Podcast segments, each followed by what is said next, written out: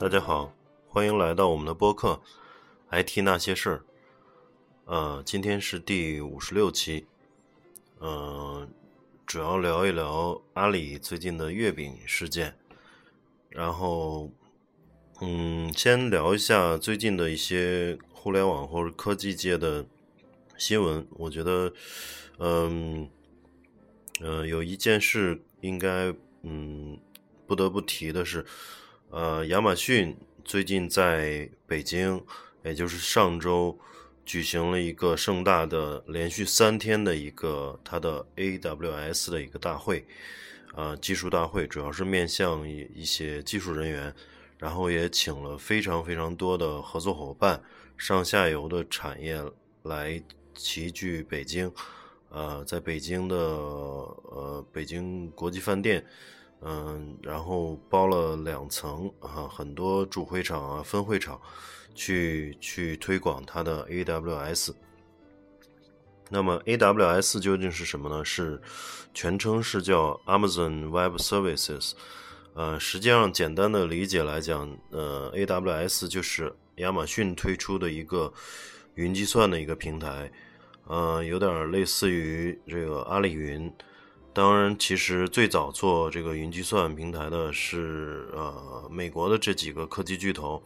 包括亚马逊，包括呃谷歌，还有微软。然后目前呃 Amazon 这个亚马逊的这个 AWS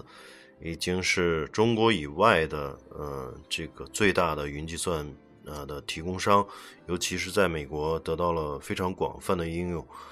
呃，因为这个云提起云计算啊，很多人觉得特别高深。其实最简单的来说，就是作为一个创业公司或者中小型公司，呃，从传统的来说是呃去，如果是去做互联网行业的话，呃，从传统来讲是需要呃没有云计云计算之前是需要去自己去搭建服务器，啊，然后租用带宽。啊，当然，在呃这这件事之前，有这个 IDC 在做，呃，IDC 也是这个数据中心的意思，呃，然后嗯，去数据中心，要么去自己买服务器，托管在数据中心，然后去租用它的带宽，要么就是去呃直接租用呃 IDC 公司的一些呃主机，都是可以的。呃，但是对于一些呃小公司来讲，特别是互联网的创业公司来讲，啊，一开始并不希望去在硬件设施上做一些过多的投入，而把主要的呃这个精力和资源放在开发这个 APP 上，或者或者这个互联网应用上。那么，嗯，这个云计算就很好的解决了这个问题。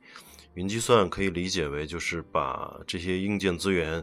和带宽资源等等等等，然后去呃化作成像电和水一样的一些呃基础设施，然后可以去按需分配。比如我刚建成的时候，我可以买一台服务器，然后什么样的配置你可以自己去选择，然后马上去最小是可以买一个月，然后在这一个月里不断去做。呃，线下的推广也好，或者做一些营销运营也好，然后来验证你的这种呃商业模式，也就是这个 business model 是否去呃合适。然后，如果要是不合适的话，很快就可以以极低的成本呃关掉，或者说是这个取掉、取消这个嗯这个云计算平台上面的这些计算资源。然后也许这个取得了很好的市场反响，需要加大投资，呃，去购买更多的机器和带宽。那么在云计算平台上，只需要简单的升级，啊，三五步，然后去，嗯，拿到相应的资源，然后付，只要付费，立马就可以启用。所以这个对于一些中小型公司来讲，都是一个非常便捷。非常呃，一个很好的选择。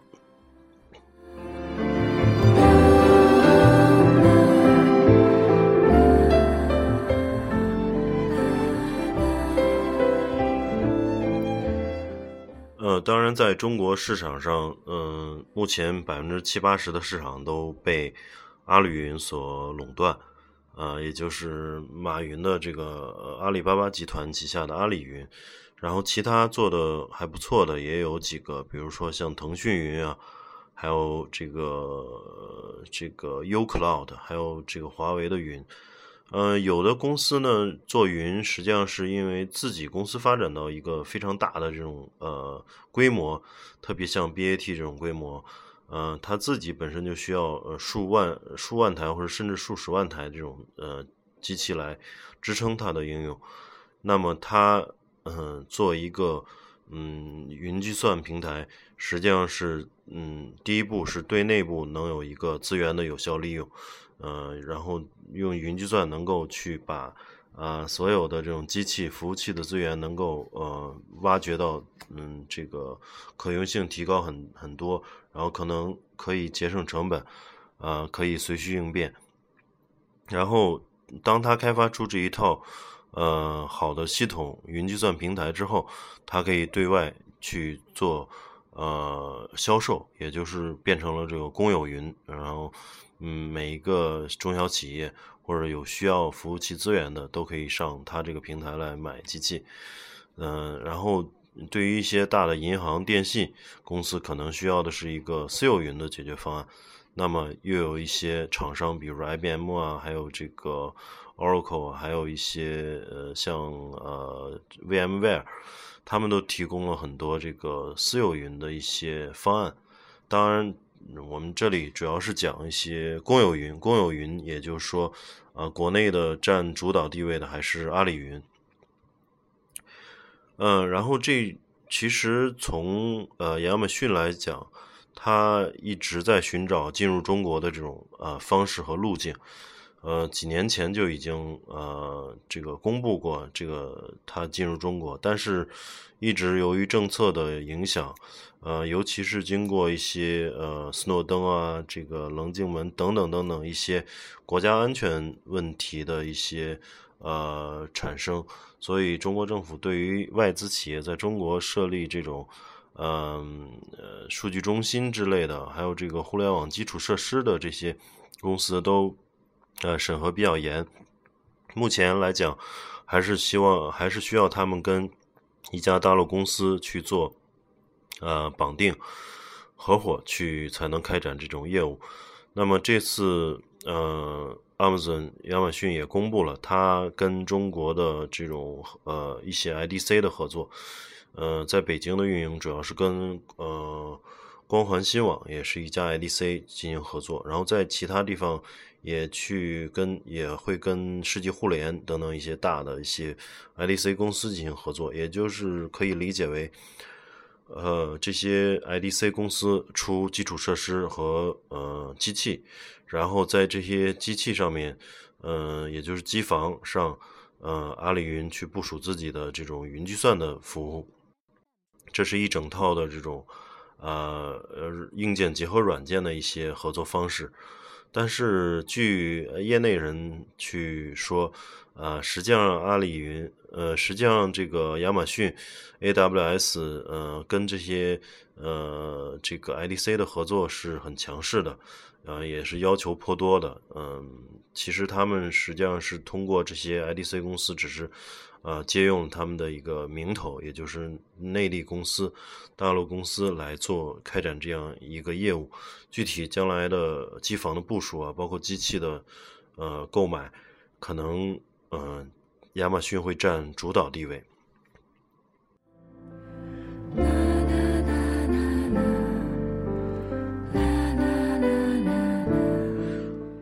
还有一个就是，嗯，亚马逊也呃发布声明，在宁夏的中宁要建一个数十万台机器的，呃，一个这个计算中心吧，也是作为它的云基础设施的一个重大基地。啊，这其中选址，呃，找了非常多的地方，最后选择了这个宁夏中宁，实际上是，呃，第一个它的这个地特别便宜。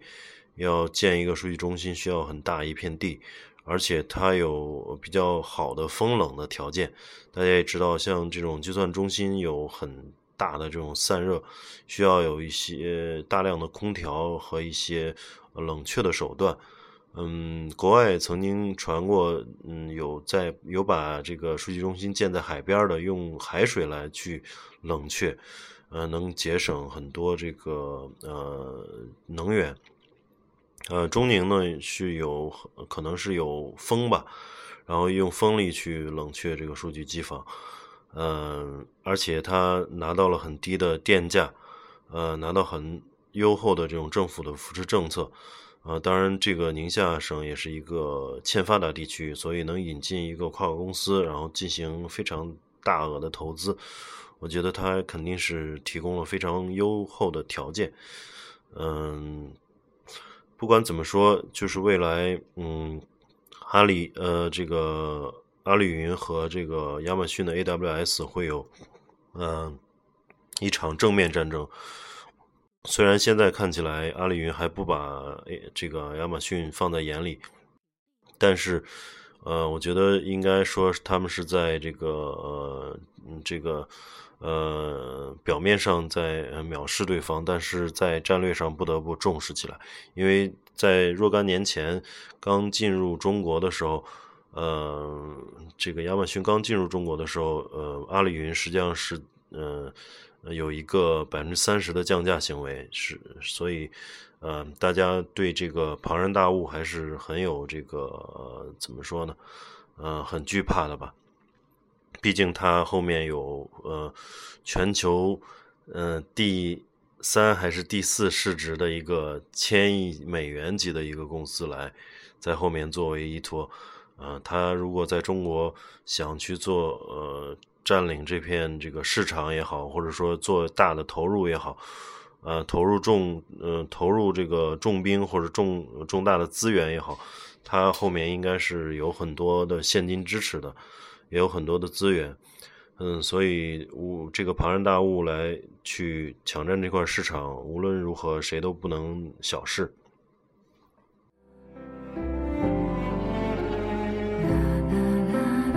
呃，未来无论在技术方面，呃，包括价格优势方面，呃，肯定是会有一番这个竞争。当然，对于我们普通的用户来讲，我觉得这种竞争是良性的。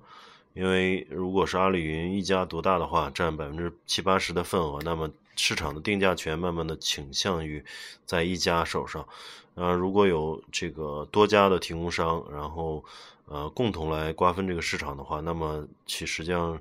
作为这种呃使用者或者用户来讲，肯定会得到更呃合适的价格，呃，然后来去啊孵化你的创业的这种呃 A P P 也好，是应用也好，啊，对于互联网创业者来讲是一个利好。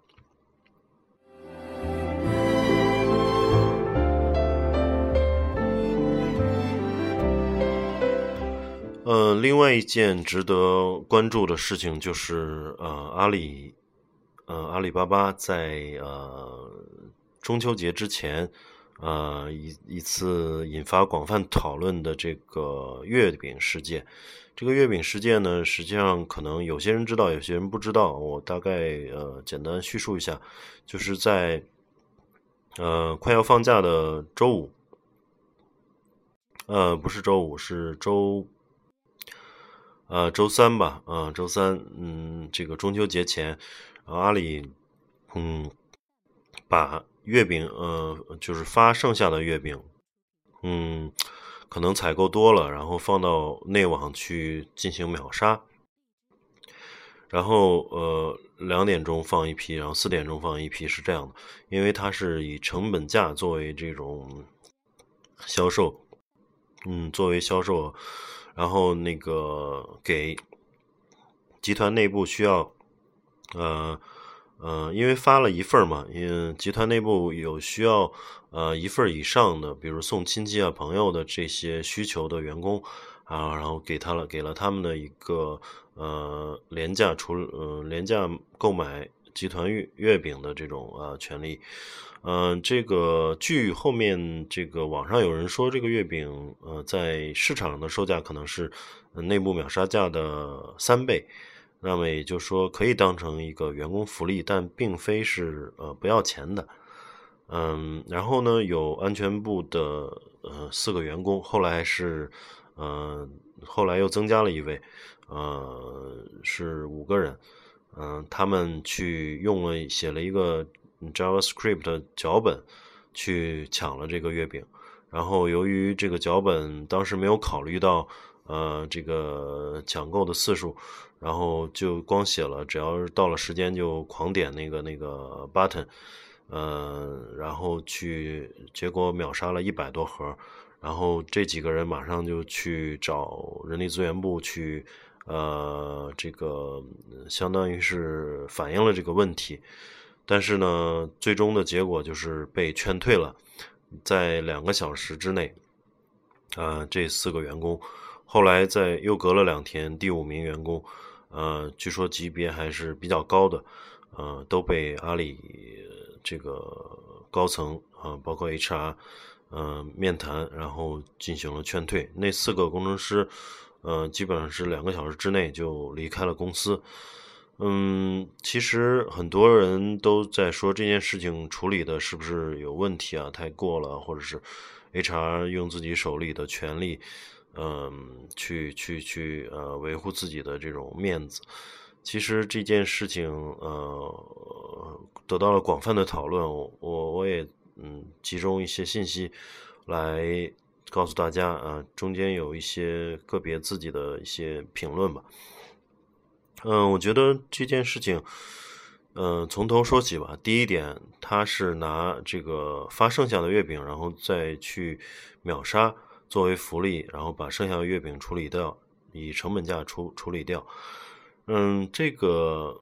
秒杀，首先从工作时间来讲，它是在呃中秋节前一天工作日的这个下午两点四点。那么这样的秒杀合适吗？其实呃，我觉得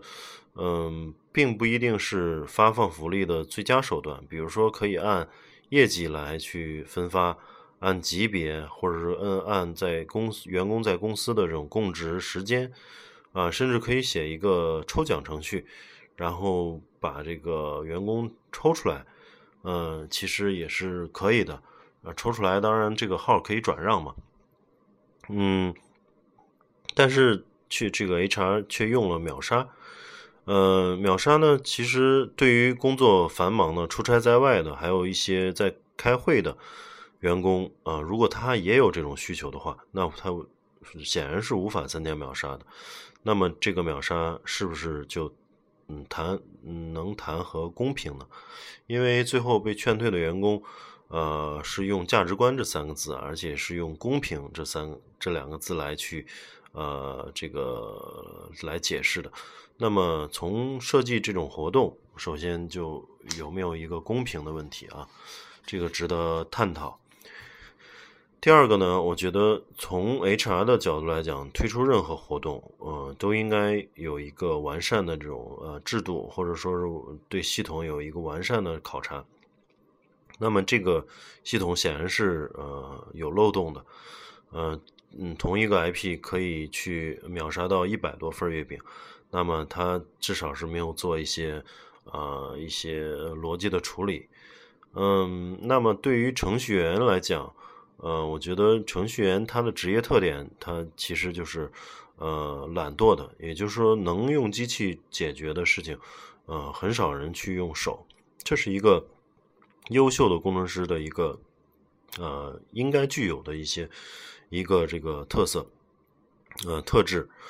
嗯，因为呃，很多人在呃，无论是在做呃服务器啊，做这个客户端的开发。那么很多需要自动化的地方，现在提到在 IT 行业会互联网提到自动化运维、自动化测试啊、自动化等等等等，还有 AI 啊，还有这些机器，呃，人工智能等等等等。那么就是说，嗯，作为一个敏锐的一个工程师，他肯定第一点想到，我不是去傻傻的在那儿用手点。我觉得如果，嗯，全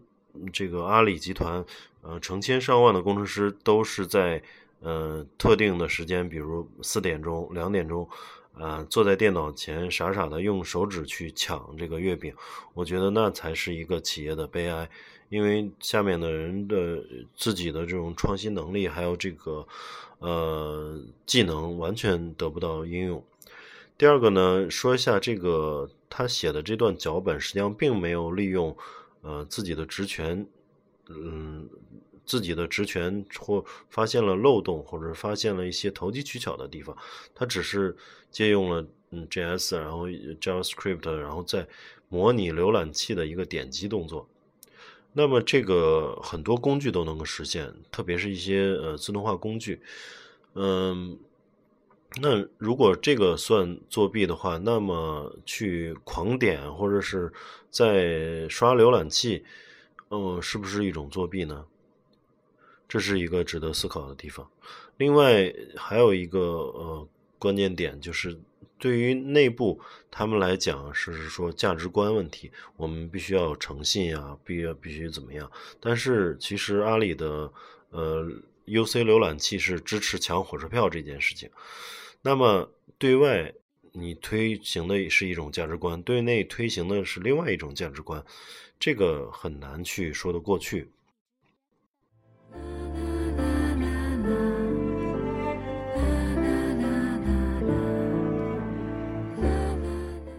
还有一个就是惩罚合不合适的呃这种讨论，就说嗯，即使这几个呃人耍了小聪明。然后去扰乱了这个正常的呃 HR 工作的这种秩序，那么呃一方面呃 HR 也推出这个活动可能欠考虑了一些，另一方面这几个人钻了一个小空子，然后耍了一个小聪明，但是罪不该死啊，就是是否直接开除离职，在两个小时之内去做这件事情，是否有点这个呃杀鸡儆猴，或者是呃酒枉过正？嗯，我们知道，其实，嗯，阿里之前在处理这种店小二的这种受贿，或者是权力出租的营私舞弊的这种情况下，呃，是把一些业务上的，呃，有跟钱打交道的人，呃，最后出现了一些问题，去移送移交到司法机关是有过的。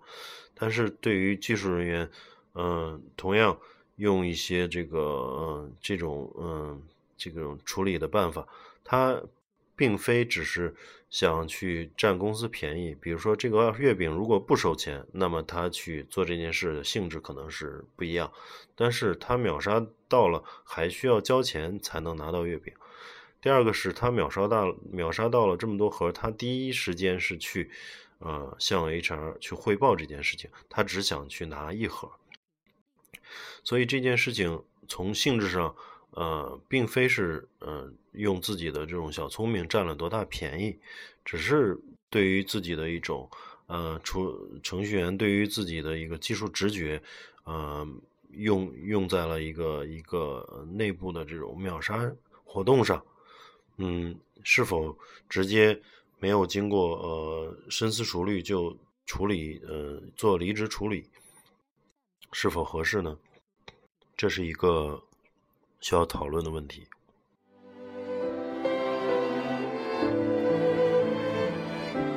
然后后来就呃引发了这种在各大论坛、朋友圈还有知乎上一些讨论，就说阿里的 HR 像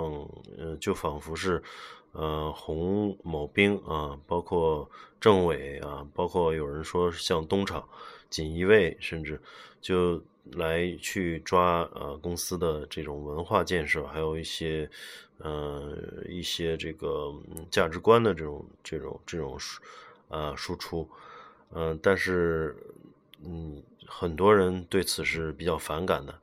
嗯，觉得他们手中的权力非常非常大，已经大到了这种呃这种很难控制的。情况其实也是值得呃这个理解的，因为从马云来讲，控制几万人的一个公司，他必须要推行自己的价值观，呃有一个强势的这种这种呃这种这种管理企业的这种呃能力，呃就像管理一个部队一样，有一个呃就是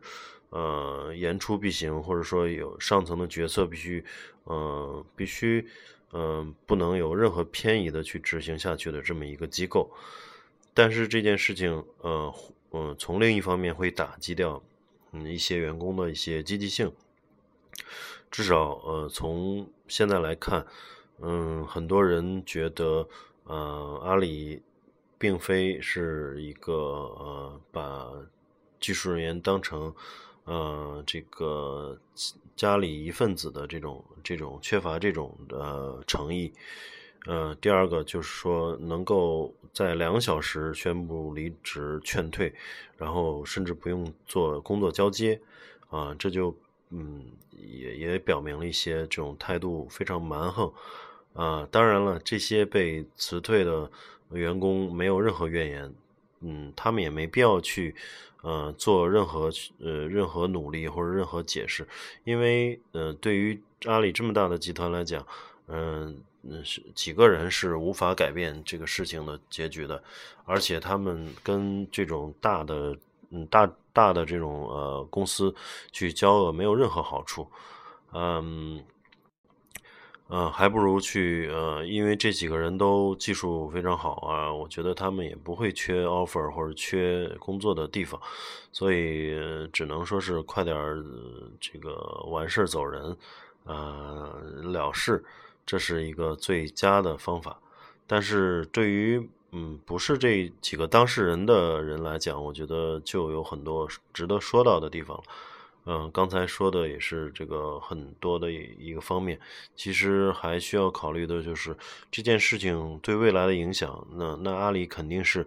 呃 HR 的权利会呃得到了这种啊更加呃加强。然后对一些文化的灌输啊，或者这个纪律法法规的这种呃灌输会更加这个强势。然后第二个就是它的